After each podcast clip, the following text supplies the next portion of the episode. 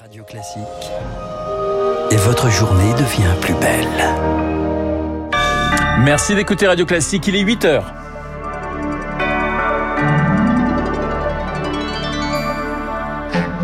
La matinale de Radio Classique avec Renaud Blanc.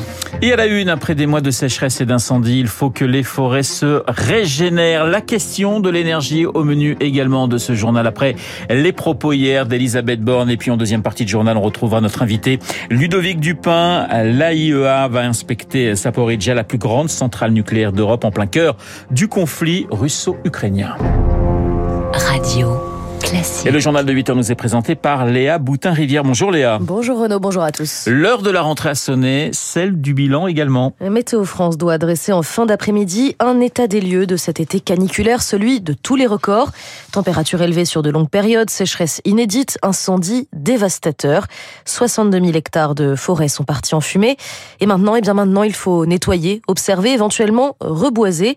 Azaïs Perronin, les acteurs du monde forestier n'attendent plus qu'une autorisation pour fortschrittlich. Les forestiers de Gironde attendent le signal des pompiers pour commencer le nettoyage, c'est-à-dire enlever les bois brûlés pour protéger les arbres verts épargnés par les incendies, explique Éric Constantin, délégué régional Nouvelle-Aquitaine de l'Office national des forêts. Pour pouvoir les conserver, il faut faire en sorte qu'ils ne soient pas envahis par l'insecte ravageur que l'on appelle le scolite, qui va prospérer dans des arbres affaiblis, donc qui n'ont plus leur défense naturelle suite à ce genre de catastrophe. Puis viendra la phase d'observation pour voir si la forêt est apte à se reconstituer d'elle-même. On voit d'ores et déjà des petits chênes qui rejettent de souches. La nature réagira suffisamment ou pas. C'est là que nous verrons ce que l'on peut faire suivant la fameuse devise du forestier, observer la nature et hâter son œuvre. Hâter l'œuvre de Dame Nature en replantant de nouvelles essences d'arbres, mais ça ne se fera pas avant 2024 et il faudra le faire de façon judicieuse selon Églantine Goucotin, ingénieure forestière. Avoir au moins une diversification d'essences forestières un peu plus importante. Pourquoi pas ramener des feuillus, le chêne-liège qui brûle moins facilement que les pins maritimes. Il y a une très épaisse euh, écorce, ça le protège un peu des flammes. La spécialiste suggère aussi de repenser la disposition des arbres pour mieux lutter contre de possibles tempêtes,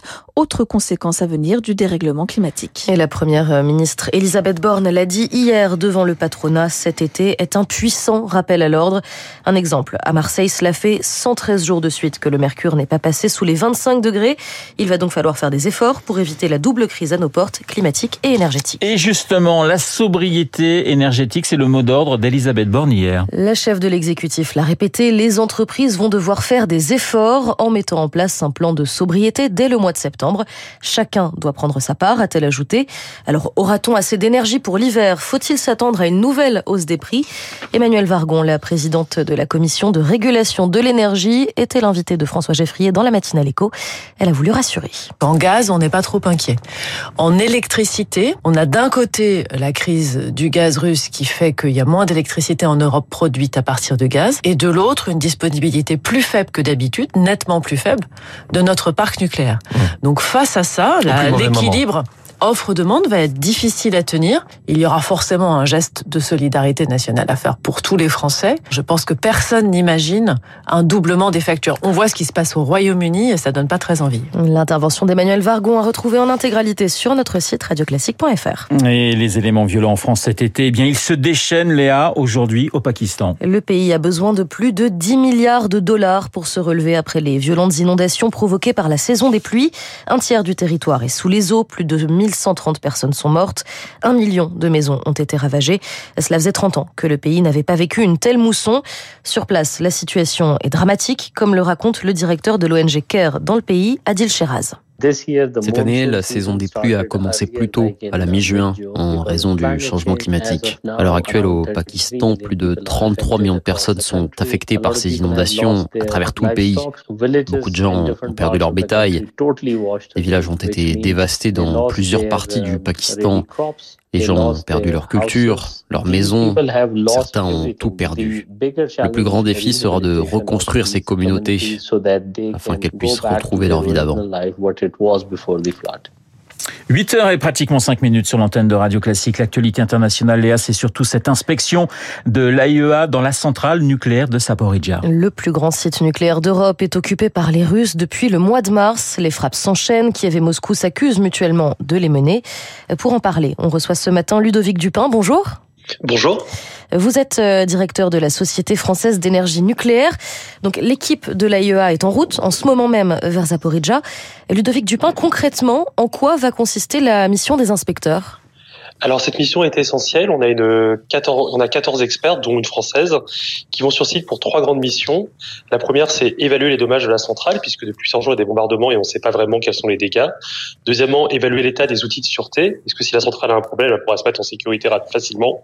Et le troisième, et c'est le plus important, c'est savoir la l'état des salariés qui opèrent la centrale. Est-ce qu'ils sont libres de travailler? Est-ce qu'ils sont en bonne forme? Est-ce qu'ils sont en état de prendre les bonnes décisions? Alors justement, euh, hier, euh, Ludovic Dupin, euh, les, inspecteurs ont, déclaré que leur principale mission était de protéger la sécurité de l'Ukraine. Le risque pour vous est énorme? Alors, le risque est important puisque à chaque fois qu'on a un bombardement, un incendie, on grignote les marges de sûreté de la centrale. Cependant, il faut relativiser. Jusqu'à maintenant, on n'a pas eu de situation accidentelle ou pré-accidentelle. Il n'y a eu aucun relevé anormal de, aucun relevé anormal, pardon, de radioactivité. Mais en revanche, à chaque fois qu'une ligne électrique tombe, qu'un obus tombe, on grignote un peu les marges de sûreté. Il est important de ramener la centrale dans un fonctionnement nominal. Comment on travaille Comment on va travailler avec euh, avec les Russes d'un côté, les Ukrainiens de l'autre? Euh, C'est extrêmement compliqué. Alors ça, c'est une question euh, vraiment euh, une question à 1000, à 1000 euros parce que on a effectivement d'une part des militaires sur le site, d'autre part des agents de Rosatom qui sont les experts nucléaires russes, et enfin les opérateurs ukrainiens qui sont indispensables pour faire fonctionner la centrale.